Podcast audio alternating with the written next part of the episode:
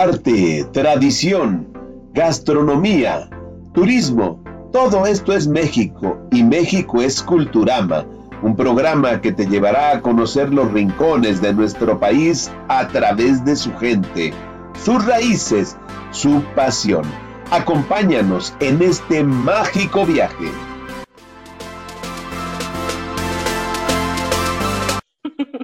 ¿Qué tal? ¿Cómo están? Muchísimas gracias por acompañarnos en esta primera emisión de Culturama, un programa donde vamos a hablar de cosas súper interesantes que suceden en nuestro México lindo y querido. Todas sus tradiciones, su gente, su comida, sus lugares, toda su cultura. Y para eso les voy a presentar a mis compañeras que entre las tres vamos a tratar de hacerles pasar un ratito muy ameno, muy agradable y con muchísima, muchísima información padrísima. Eli, Nick, ¿cómo están? Muy bien. Hola Nick, ¿cómo estás? Qué gusto saludarte de nuevo. Hola Eli y Angie, muy contenta de estar aquí con ustedes. Muchas gracias a todos los que nos escuchan en nuestro primer programa. Pues bueno, bienvenidos, bienvenidas. Muchas gracias eh, por acompañarnos. Estamos muy contentas de iniciar una nueva aventura en este 2022 y compartirla con ustedes. Nick de Angie y yo somos parte de la tercera generación de comunicadores comunitarios de Radio Shinastli. Trabajamos juntas el año pasado, nos gustó mucho la experiencia, así que decidimos emprender este proyecto llamado Culturama junto con nuestros compañeros Susi y Arturo, que aunque en esta emisión no están con nosotros, pues esperamos sus colaboraciones en próximos programas. Y bueno, eh, como ya lo mencionó Angie, este proyecto se llama Culturama. Es un programa en el que compartiremos historias, anécdotas, leyendas y diversas expresiones de nuestra cultura. Estaremos con ustedes dos veces al mes, los días jueves a las 7 de la noche, y en redes sociales estaremos publicando las fechas exactas. Eh, aquí estamos eh, trabajando con Radio Shinastli a través de sus diferentes canales de comunicación. Y bueno, Nicté, te abro el micro para que les comentes de qué se va a tratar nuestro programa del día de hoy. Muchas gracias, Eli. Así es, estamos muy emocionadas porque estamos también haciendo honor al mes del amor y en este primer episodio vamos a hablar acerca de leyendas mexicanas en torno al amor. Todas muy románticas nos vamos a poner. Y también vamos a hablar acerca de parejas que son mexicanas a través de la historia, han dejado esta huella y bueno, también vamos a hablar acerca de ellas. Y para empezar, ¿qué les parece si les platicamos un poquito acerca de la historia del origen de, de celebrar el 14 de febrero. Bueno, esta historia está muy padre porque trata de un sacerdote llamado Valentín, justamente, que casaba a las parejas jóvenes en el siglo III, donde estaba prohibidísimo. El emperador Claudio II tenía súper penado que las parejas jóvenes se unieran eh, como pareja muchísimo más que se casaran. ¿Por qué? Porque él tenía la ideología o el pensamiento de que los hombres jóvenes reducían su calidad de trabajo eh, al, al tener una pareja, al ser casados. Entonces, había muchísimas parejas jóvenes que deseaban unirse al matrimonio y entonces acudían a Valentín y él a escondidas de, del emperador Claudio los casaba. Lamentablemente, pues lo cacharon y lo mataron. Lo mandó matar, todo eh, esto se, pues se eh, acabó ahí y años después el, el Papa Gelasio II decidió eh, que el 14 de febrero fuera el día de San Valentín. Bueno, decidió convertir a este sacerdote en santo y decretar que el 14 de febrero de cada año fuera su día en, en honor al acto que él hacía y en honor también al amor. ¿Cómo ven, chicas? Pues sí, súper interesante que mm, hoy, o sea, imagínate cuántos siglos han pasado y cómo se retoma pues este acto religioso y esta festividad religiosa en algo que, que se vuelve una fecha para conmemorar el amor y en el que pues en muchos países de Latinoamérica, eh, excepto en Colombia, se, se, festeja el 14 de, febrero. Em, y bueno, pues no sé cómo festejen nuestros amigos del público, pero bueno, sabemos que en México pues los vagones del metro se llevan de globos, la gente va con chocolate, Oh, entonces, pues no sé. Bueno, y ya no hablemos de los hoteles y moteles, ¿verdad? Los hoteles.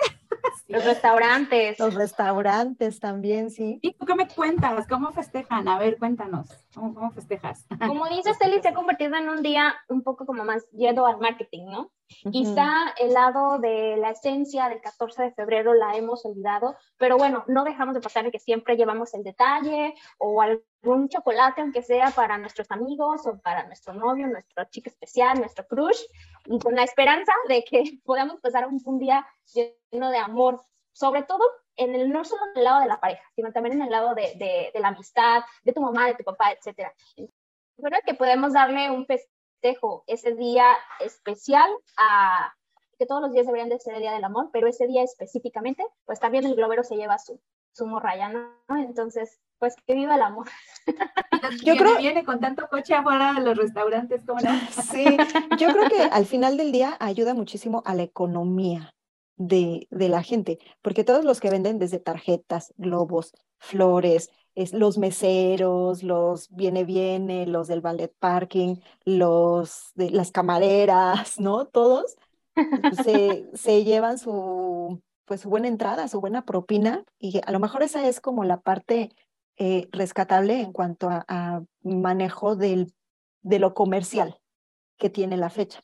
Del otro lado, pues sí, lo padre, ¿no? Que que ya se volvió desde hace muchísimos años la tradición que no solo es para la pareja, si no tienes pareja, bueno, pues a lo mejor le das un regalo a tu familia, a tus hermanos, tus papás, tus amigos, etcétera, ¿no? Los famosos intercambios de regalo. ¿Qué tal, eh? Los bechones. Deberíamos dedicar un programa a hablar de estos intercambios de regalo, que no siempre son lo que esperamos. No siempre está padre. Así que nos cuente el público, ¿qué, ¿cuál ha sido su peor regalo de San Valentín? El que han dado y el que han recibido, ¿no? Ole. A ver, un montón. Qué roperazo les ahí cuál ha sido él. y bueno, para esto está muy interesante, ¿no, Nick? Hablar de, de, las leyendas de amor. Así que, pues, pues dinos, a ver, ¿de qué, va, de qué va a tratar esto de las leyendas, Nick? Cuéntanos. Vamos a abrir con una leyenda que seguramente todo el mundo conoce, porque ustedes que viven en el estado o los que viven en Puebla, en Tlaxcala, se despiertan, abren su ventana y los ven todos los días, que son el Popocatépetl e Iztaccíhuatl. Yo la verdad tengo una envidia porque a mí me encanta ver estos volcanes, pero más allá de que son una de las montañas más importantes de México, tienen una leyenda muy trágica, de amor muy trágica. Pues ustedes recordarán que Iztaccíhuatl era una princesa eh, tlaxcalteca, era muy hermosa, y resulta que se, el, el, joven Popocatépetl se enamora de ella. Y bueno, él era uno de los, de los guerreros más valientes de su pueblo y justamente antes de ir a la guerra pide la mano a su padre de Iztaccíhuatl para poderse casar con ella. Y le dice que sí, siempre y cuando regrese sano y salvo de la guerra. El valiente guerrero se va a la guerra y alguien se dice, la leyenda cuenta, es un celoso eh, rival de, de Popocatépetl que también quería el amor de Iztaccíhuatl, inventa que Popocatépetl muere en la guerra. Pues como estaban muy enamorados, Iztaccíhuatl se escucha la noticia y se pone muy triste. La leyenda dice que ella murió de tristeza, tal cual, de tristeza por amor. Una vez que escucha la noticia, fallece. Pero en eso, bueno, pasa mucho tiempo y Popocatépetl regresa de la guerra y pues ya regresa victorioso y va justamente a pedirla, ahora sí casarse con su, con su princesa, cuando se encuentra con la noticia de que ella falleció entonces, pues aquí empieza toda la tragedia y la tristeza, porque él está buscando la forma de, de honrar el amor que le tenía a, a Iztaccíhuatl de alguna manera. Entonces manda construir una tumba para la princesa, juntando 10 cerros, amontonando 10 cerros de forma que hace una montaña para poder hacer esta, esta tumba y bueno, con ello él, él, trataba de que los pueblos recordaran a la princesa, ¿no? Todos los pueblos recordaran a la, la memoria, honrar la memoria de la princesa. Bueno, aquí vienen donde todo el mundo prepara sus pañuelos y les voy a leer tal cual lo describen las, las, leyendas. Popocatépetl tomó entre sus brazos el cuerpo de su princesa, lo llevó a la cima y lo recostó inerte sobre la gran montaña. El joven guerrero le dio un beso póstumo, tomó una antorcha humeante y se arrodilló frente a su amada, para verla así, su sueño eterno. Entonces, desde aquel entonces, se quedaron juntos, uno frente al otro. Con el tiempo, la nieve cubrió sus cuerpos y pues así se convirtieron en volcanes. Y bueno, ustedes sabrán que, que Iztaccíhuatl es también conocida como la mujer dormida, y bueno, de repente el Popocatépetl se acuerda de su amada y nos da unos sustos y despierta. así es, eso dice la leyenda. Que bueno, ya esperamos que próximamente no se acuerde de su amada, porque bueno, eso es lo que dicen, ¿no? Que cada que, que, que el que Popocatépetl se, se acuerda de su amada, pues enciende su antorcha para ir en búsqueda de su amor.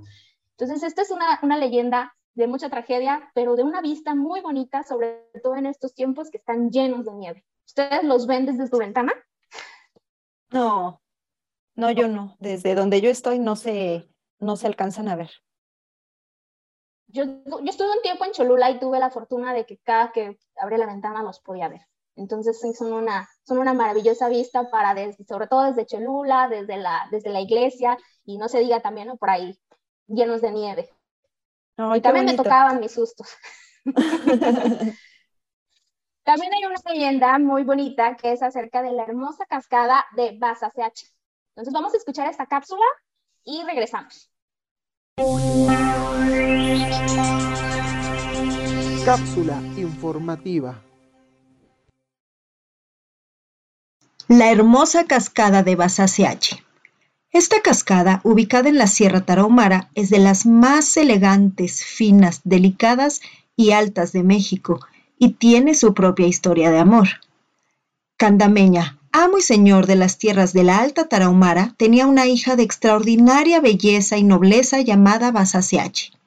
Candameña era un padre muy celoso, por lo cual a los pretendientes de su amada hija les impuso una serie de pruebas para que alguno pudiese casarse con ella. Basasiache esperaba ansiosamente al ganador y se afirma que entre ellos se encontraba al que ella amaba. Cuatro pasaron la prueba. Tonachi, señor de las cimas, Pamachi, el de más allá de las barrancas, Areponapuchi, de los verdes valles, y Carichi, de las filigranas de la cara al viento. En la última prueba impuesta por Candameña, los cuatro lamentablemente murieron. Entonces Basaseachi se tiró en la tristeza. Se puso muy mal, pues no comía, no hablaba con nadie, lloraba todo el día, hasta que uno de esos, desesperada, se arrojó de una barranca. Un brujo que sabía de su tragedia decidió ayudarla en su último momento, así que la convirtió en agua cristalina, en ese flujo incesante de fino hilo de agua, convertida así en cascada, para que su presencia nunca desapareciera. Oigan, pues puras tragedias de amor trajimos hoy, ¿o qué? ¿De qué se trata esto? Pobre Basasiachi que también, también muere por amor. Ya deberíamos de quitar un poquito la tragedia del amor y pasar a algo un poco más, y en donde, en donde no mueran, por favor, porque, porque sí, es, todo el amor para tragedia, creo. Es que parece, si se dan cuenta. Las leyendas son muy trágicas. Sí, parece que todas las historias bonitas de amor terminan en tragedia. Sí. Todas son, son similares. Y yo les, les voy a contar de una historia igual, clasiquísima aquí en México, que es la del Callejón del Beso. ¿Quién no ha ido a Guanajuato a darse un beso en el tercer escalón, ahí en el callejoncito tan pequeño? Por, porque la tradición dice que cuando vas a Guanajuato tienes que ir a darte un beso con tu pareja en el Callejón del Beso. Si no lo haces, tienes siete años de mala suerte. Y si lo haces, tienes siete años de abundancia amorosa. Pero les voy a platicar de dónde surgió todo esto. Resulta que eh, en, en ese callejón estaba la casa de Carmen, que Carmen era hija única de un padre así súper, súper celoso, estricto, era muy violento, era así, agresivo. Entonces la tenía súper cuidada, alejada de todo mundo, era su, la tenía en el pedestal, no dejaba que nadie se acercara a su hija. Pero pues ella se enamoró de un humilde minero llamado Carlos. Y como toda enamorada, pues busca la manera de ver a su amado, ¿no? Entonces ellos se veían escondidas y pues resulta que el papá los cachó un día y a ella la encerró. Carlos estaba todo desesperado porque no la podía ver y se dio cuenta que donde ella vivía, pues el callejón estaba tan pequeño que la ventana de enfrente, si él eh, se ponía en el balcón de esa, de esa casa, podía alcanzar el balcón donde ella estaba, la habitación de ella. Entonces hizo todo lo posible por comprar esa casa hasta que lo consiguió y entonces eh, se quedaban de ver y ellos acordaban y entonces ahí se pasaban horas y horas platicando en, en el balcón y pues les duró un ratito el gusto, ¿verdad? Porque otra vez el papá los cachó. Entonces, este, cuando el papá se dio cuenta, pues lo que hizo fue eh, eh, todo enojado, ¿no? Se acercó, vio, y entonces lo que hizo fue tomar una daga y se la clavó en el pecho a su hija, o sea, ni siquiera a Carlos. Él fue directo a la hija, así de, si no eres mía, no eres de nadie, ¿no? Entonces, pues la, la mató. Carlos lo único que hizo fue, la alcanzó a, a cargar, a detener, y ella murió en sus brazos. Lo que él hizo fue darle un beso en las manos y con eso eh, selló su amor. Después, la verdad es que él también es otra historia que termina en tragedia porque él se puso tan, pero tan triste que no podía vivir sin su amada Carmen y se suicidó lanzándose desde, desde la mina de la Valenciana, que está igual allá en Guanajuato. Entonces, pues como verán, otra, otra tragedia aquí de, de amor que, pues la verdad es que ¿por qué la gente está en contra del amor tan bonito que es? O sea, el papá, ¿qué le costaba? ¿Qué le costaba dejar ser feliz a su hija, no? Al final del día, si tanto la quería, ¿para qué le servía ahí encerrada todo el tiempo? ¿Qué sí, historias, también. ¿qué, historias de, de, amor romántico así, todas densas tenemos, no? Pues intenso. Canción de Selena, ¿no? Como canción de Selena y somos de distintas sociedades y no nos podemos estar, no podemos estar juntos. Ay, no, ¿en qué va a terminar todo esto del amor?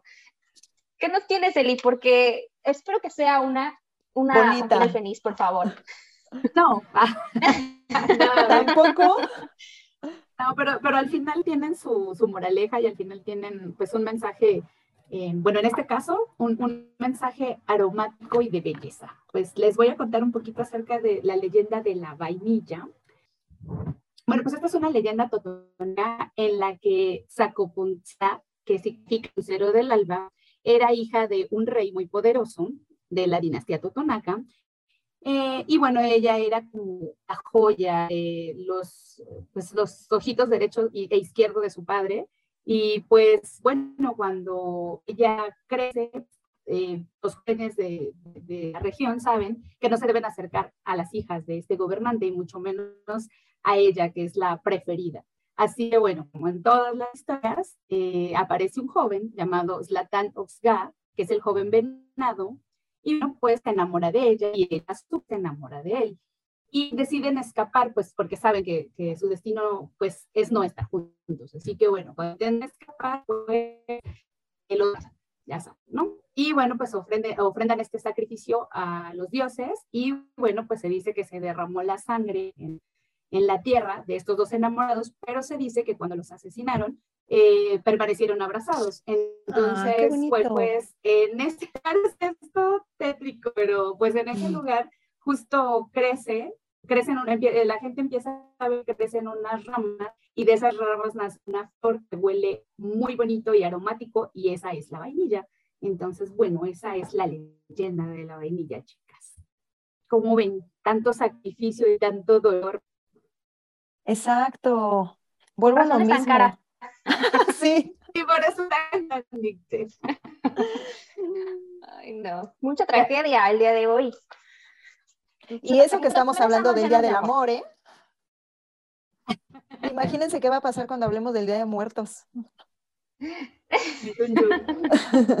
No me quiero imaginar, no me quiero imaginar. Yo creo que debemos este, hacer referencia ahora a pasar un poquito al, al chisme, chicas, porque fíjate que a lo largo del tiempo, bien, estas leyendas nos traen amor, también ha habido personas reales en la historia que nos han marcado por datos curiosos de, su, de, sus, de, sus, de estas parejas.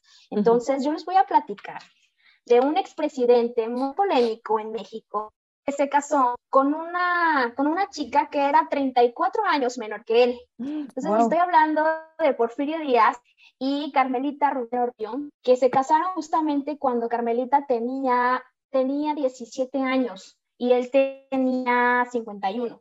Entonces, este es muy, eh, tiene unos datos muy curiosos porque ella fue muy querida, fue una primera dama muy querida entre la abolengo, Ella tenía, venía de una familia muy rica, Incluso su padrino de, bautizo fue Sebastián Lepo de Tejada, quizás se, se, acordarán porque fue presidente de México. Entonces ella fue muy querida y marcó una, una etapa para Porfirio Díaz muy importante porque a raíz de que se casaron, pues empezó este, todo esto de, que ella era primera dama y, hacía énfasis en la cultura, en poder tener relaciones en el exterior con, para, para México, etc.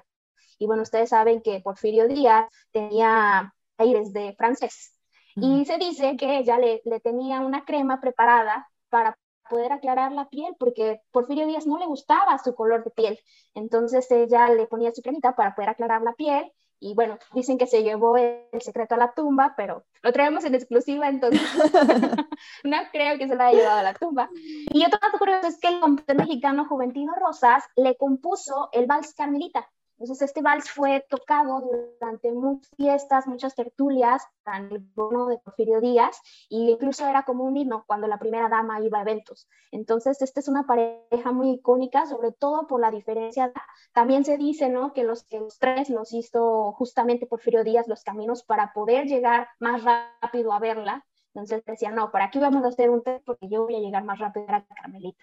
Entonces, de repente, estas, estos datos nos dicen que no todo el amor era aquí, porque que ellos, bueno, cuando Cortés es exiliado a, a, Francia, ellos se van juntos y pues la acompaña literalmente hasta el último de sus días.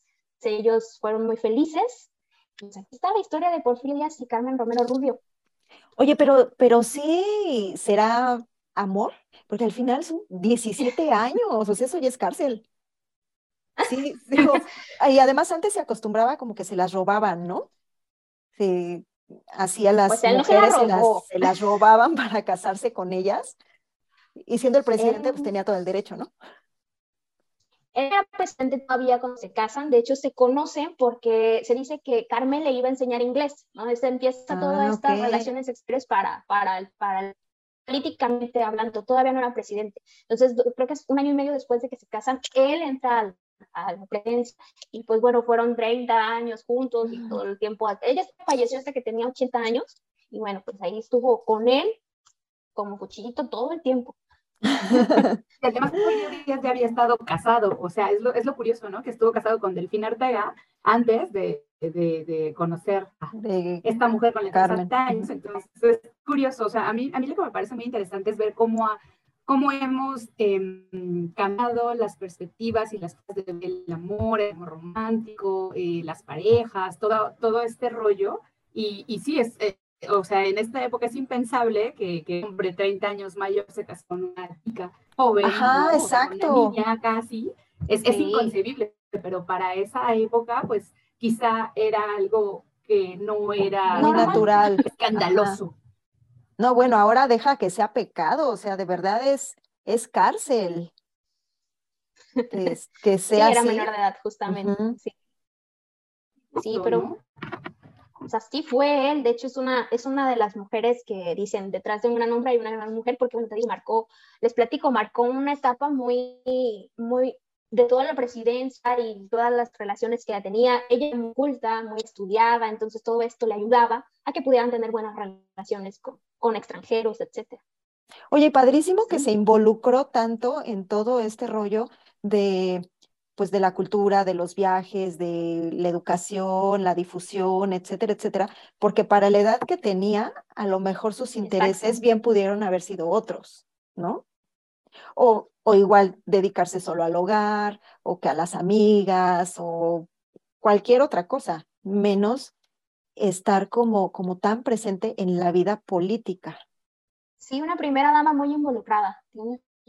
Exacto. Es, es, es, por eso que es muy conocida y que también ella tenía como, ella tenía la parte del, de la cultura y quería que, se, que México se conociera México alrededor del mundo. Entonces ese es un punto también para Carmelita.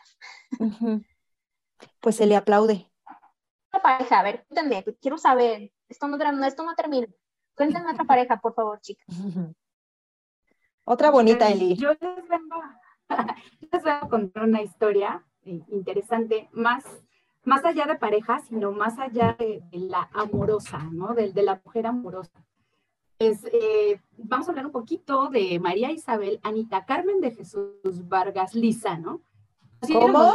Como Chabela Vargas. María Isabel Anita Carmen de Jesús Vargas Lizano, nacida mundialmente como Chabela ese era su nombre, ¿no? Pero pues ella siempre quiso eh, que le llamaran Chabela con B. Ella nace en Costa Rica el 17 de abril de 1919, pero como ella misma dijo alguna vez, los mexicanos nacemos donde nos da la refregada gana, ¿no? Entonces, pues ella vivió, amó y murió en México. Tuvo una vida longeva y fue hasta los 71 años cuando Chabela en entrevista para el diario español El País dijo abiertamente que era lesbiana. Y ella lo dijo así. No voy presumiendo, no lo voy preguntando, pero no lo hago. Yo nací así, desde que abrí los ojos al mundo. Entonces, imagínense, Chabela fue una joven que no encajaba en los cánones femeninos de belleza de la década, ¿no? años 40, cuando ella tenía veintitantos años, ¿no? Del siglo pasado. Eh, pues ella, en lugar de traer esos vestidos eh, lujosos de que ubicamos, ¿no? A lo mejor a Lucha Villa o, o ubicamos, ¿no? A lo mejor a, a Rocío Dur con esos vestidos y tacones y los vestidos, pues Chabela Vargas era un corongo, guitarra en mano y cantaba con una voz áspera y ronca, que pues le valió insulto y que las personas, pues le valió insultos y que las personas tardaron en aceptar su propuesta musical. Ella fue muy, muy, muy amiga de José Alfredo Jiménez, estaban en la cantina tomando y tomando tequilas y tequilas, y pues eso fue algo que afectó la vida de Chabela porque al final tuvo problemas de alcoholismo. Y bueno, ella realmente tenía problemas para encajar en un mundo donde, donde sus preferencias sexuales y su estilo de vida escandalizaban a la sociedad. En la década de los 80 se aleja de los escenarios y bueno, libra duras batallas contra sí misma y contra el alcoholismo. Eh, la última pareja que tuvo Chabela fue precisamente su abogada, una mujer que es feminista, que se llama Alicia Elena Pérez Duarte, es abogada, es especialista en derechos humanos, y ella alguna vez declaró que su relación con Chabela fue una experiencia vital entonces, bueno, por ahí en Netflix hay un documental llamado Chabela que pues les recomiendo mucho que le echen un ojito si quieren conocer más acerca de esta mujer amorosa, seductora, eh, impresionante, que rompió todos los cánones de su época y que triunfó siendo una mujer mayor. Es algo súper interesante porque ella regresa a los escenarios eh, en, a mediados de los 90, casi 2000, con bombo y platillo, y entonces ya era una sociedad un poco más abierta, una sociedad donde le abrió los brazos nuevamente a esa voz tan interesante, eh, aguardientosa, ¿no? Que, todos reconocemos, ¿no? Si escuchamos Paloma Negra, si escuchamos La Llorona, no sé, es muy entrañable. Entonces, por ahí, pues les dejo esta inquietud de que vean el documental Chabela en Netflix. Y que hasta nuestros días es famosísima y es reconocida hasta por los jóvenes, ¿no? Los que no, no son de su época. Fíjate que ahora que hablas de eso, que le costó muchísimo trabajo em, que le reconocieran su talento, yo había leído por ahí que era justamente por su preferencia sexual, porque para la época que ella vivió, pues eso era súper mal visto. Entonces, por eso no la aceptaban. Entre que no se vestía como, como las mujeres de la época, ¿no? Ajá, como debiera para su época, eh, si era como muy masculina. Entonces, eso, y luego que se la pasaba tomando, eh, cantinas, etcétera, o sea, no, no era como una vida de lo que en, ese, en esa época se llamaría una dama. Y entonces por eso ella no hacía match con las demás personas, mucho menos con las mujeres, ¿no? Como que le rehuían incluso eh, precisamente por sus preferencias, ¿no? Claro, y además, o sea, imagínense esa incongruencia de evitarla cuando sus grandes cuates pues eran, por ejemplo, Frida Kahlo, que fue uno que ella misma lo dijo, que fue su amor platónico, que era una amiga muy entrañable, o sea, Carlos Monsiváis fue así, su gran, gran amigo, o sea, tenía, o sea, realmente ella fue parte de la escena musical y conoció a tanta gente, o sea, también ella, por ejemplo, pues a, mí me pareció muy interesante eh, ver cómo Almodóvar también fue una, o sea, España también fue como un país que la rescató, ¿no? Que, que vio ese potencial en ella y, y, siendo una mujer de edad, que eso es algo que a mí me parece muy interesante, como, como, como la, la, siempre catalogamos todo a través de la belleza y la juventud, ¿no? Y en este caso, pues realmente es el talento, eh, la sensibilidad lo que hace a una persona y en este caso, pues más a una mujer que tuvo una situación tortuosa o una vida complicada, pues llegar a ser tan reconocida por su talento. Y perseveró, o sea, al final aquí se aplica el que persevera alcanza porque lo logró y hoy día, o sea, Chabela Vargas es un ícono de la música mexicana.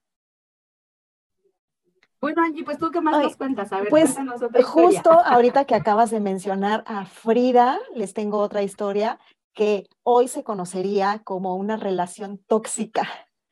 La historia de Frida y Diego, que eh, no, bueno, ellos vivieron tantas cosas, tenían un amor tan, pero tan intenso y tan puro que se salía de control, se les salió de las manos, eh, se cometieron muchos errores en la relación, se faltaron al respeto un millón de veces, pero al final siempre se terminaban escogiendo uno al otro.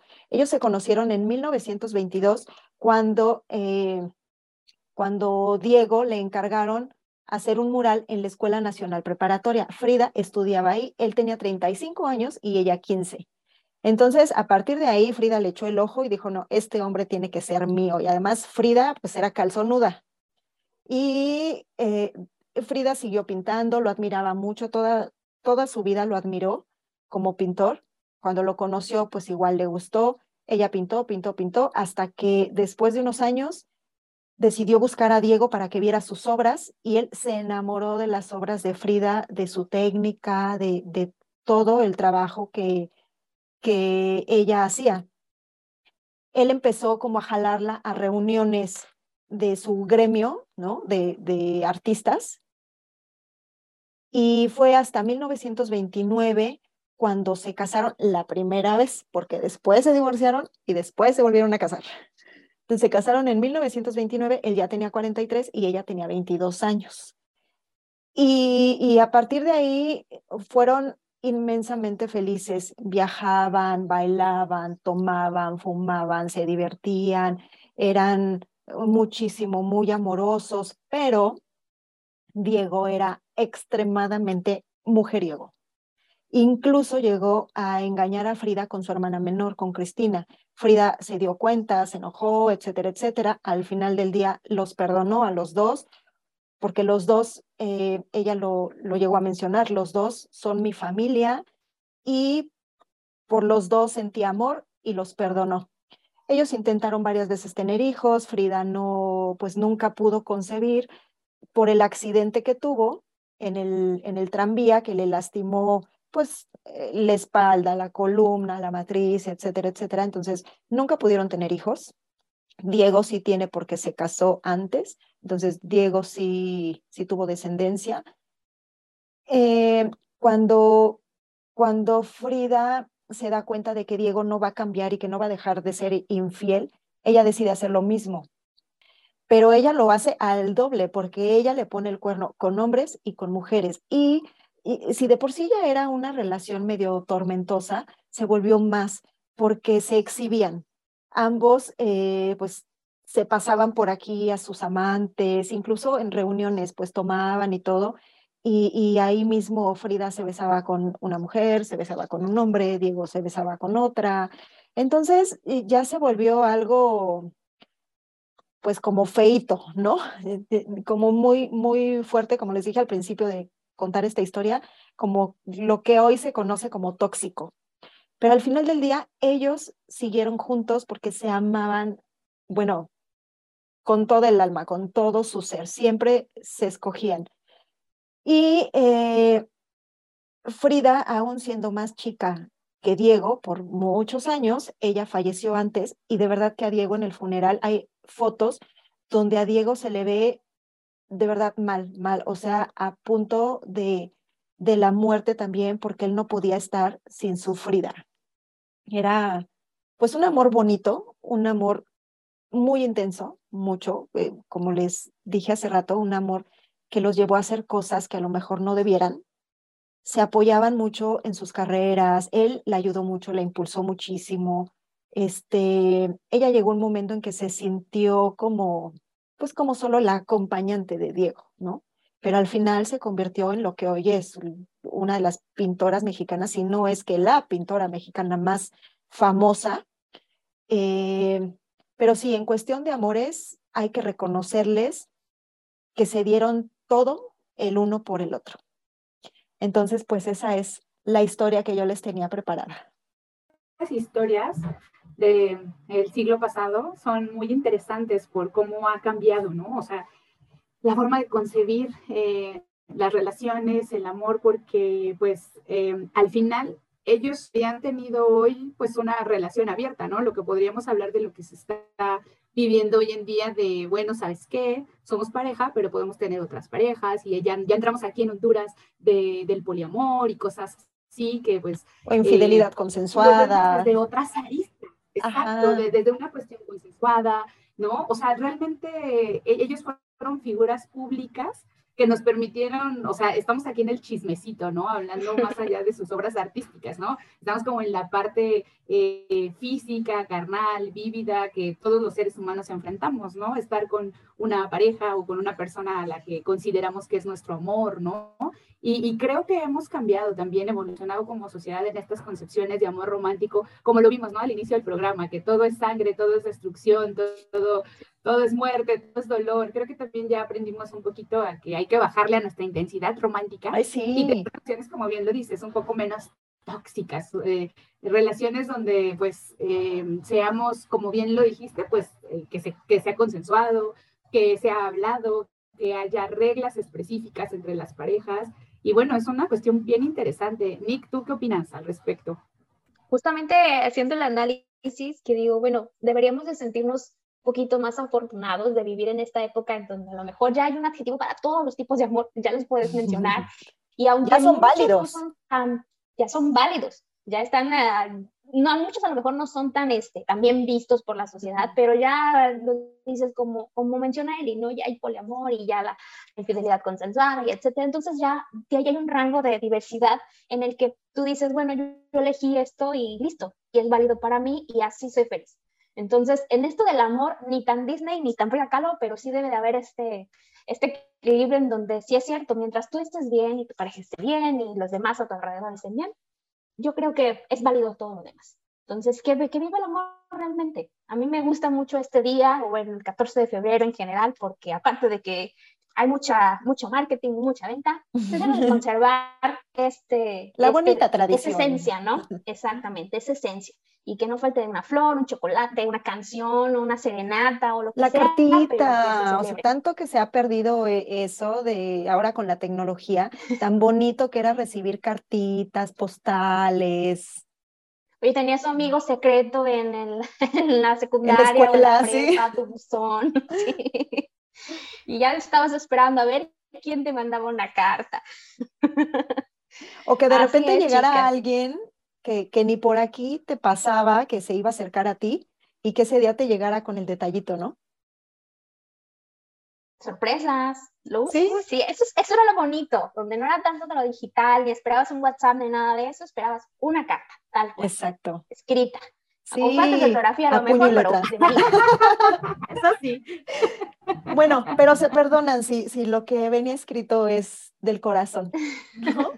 Exactamente, eso es perdonado. Pues hay que, hay que abogar por el amor bonito. Al final del día, eh, yo sí creo que todas las relaciones tienen altibajos, todas las relaciones tienen su, su parte buena, su parte mala, sus enojos, sus alegrías, sus risas, sus lágrimas, etcétera, etcétera, porque la vida es así, tiene que haber un equilibrio, ¿no? Pero pues hay que hacer el amor y hacerlo que sea bonito. Hacer el amor, el amor me refiero en toda la extensión de la palabra. O sea, que te, que te salga, digo, ya sabemos que no se ama tanto con el corazón, si no se ama con la cabeza, ¿no? Pero que exista ese, ese equilibrio, esa abundancia emocional, esa inteligencia emocional y, ese tacto para manejar todas tus relaciones, ya sean hasta laborales, porque tienes que, que tratar a gente a lo mejor todos los días y no puedes estar enojado todo el tiempo. Tienes que generar esa empatía, ese sentimiento, ¿no? De corresponsabilidad emocional. Eh, con tu pareja, por supuesto, con tu familia, con tus amigos, etcétera. O sea, hacer el amor bonito, que, que se vibre, que se sienta, que se transmita y que se reciba de la misma manera. ¿Ustedes qué opinan, chicas? Ya me dieron ganas de ir por chocolates y regalarles. y como dices, que, que, hay un equilibrio y sobre todo en, en general como persona, que yo puedo, yo puedo interpretar el amor como esta ausencia de miedo en, en donde todo, literalmente lo que haces cuando trabajas, cuando vas a visitar a alguien, ahorita que hay mucho, mucho COVID, que cuando le deseas el bien a una persona, si lo deseas con amor, con, con empatía, con un buen deseo, es un buen deseo. Entonces, creo que como, como dice la frase, ¿no? Que todo lo hagas con un poquito de amor para que salga mejor. Entonces, eso en general debería de ser una, hasta algo que llevemos en una playera, tatuado, como tú quieras, pero que lo recordemos todos los días. Exacto. ¿Cómo es? Y pues hay que decirle a nuestros amigos del público que hoy amablemente nos escucharon, que nos cuenten, ¿no? Ahí por Facebook, en las redes sociales, cómo aman, cómo les gusta que los amen, qué piensan de, de esta, de este recuento que hicimos sobre pues el amor romántico, el amor en las leyendas, eh, pues del 14 de febrero, ahí que nos cuenten el chisme también. Exacto, a ver cómo, cómo celebraron y cómo celebran y cómo viven el amor. Y pues yo creo que con eso ya vamos a cerrar, chicas. ¿Algo que quieran decir para terminar este programa? Solamente agradecer a todos los que nos escuchan y claro a Radio Chinasli y nos ven. espacio, a ustedes sí nos escuchan y nos ven, que nos sigan sintonizando en Spotify, YouTube, en aquí en Facebook, etcétera. Entonces, en todos los canales, gracias chicas por, por, por su aportación, me la paso muy genial con ustedes. Gracias, Dick. También yo me, me encanta platicar, dialogar aquí con ustedes y con el público. Eh, pues nada, eh, esperando que nos sigan en las próximas emisiones, que tenemos varias sorpresitas para ustedes que nos escuchan. Así es, pues muchísimas gracias de verdad por vernos en esta primera emisión. Esperamos poder contar con ustedes en las siguientes para que esta, esta familia Culturama crezca. Muchísimas gracias a Radio Shinasli, la voz de la cultura, también por apoyarnos en la creación de este programa, por darnos el espacio y pues por echarnos porras. Muchas gracias y gracias. nos vemos en la próxima. Recuerden que vamos a estar el primero y tercer jueves de cada, jueves. De cada mes a las 7 de la tarde. Aquí nos vemos en la próxima emisión de Culturama. Hasta la próxima. Bye. Bye. Culturama. Un vistazo a nuestra cultura con todos tus sentidos. Radio Shinastli. Mi voz. Tu voz. Nuestra voz. Nuestra voz. Nuestra voz. Se escucha en Radio Shinasli. Somos un colectivo de radio comunitaria en la Ciudad de México que busca abrir y ejercer espacios de diálogo y creación. Búscanos en redes sociales como Radio Shinasli. Radio Shinasli. La voz de la cultura.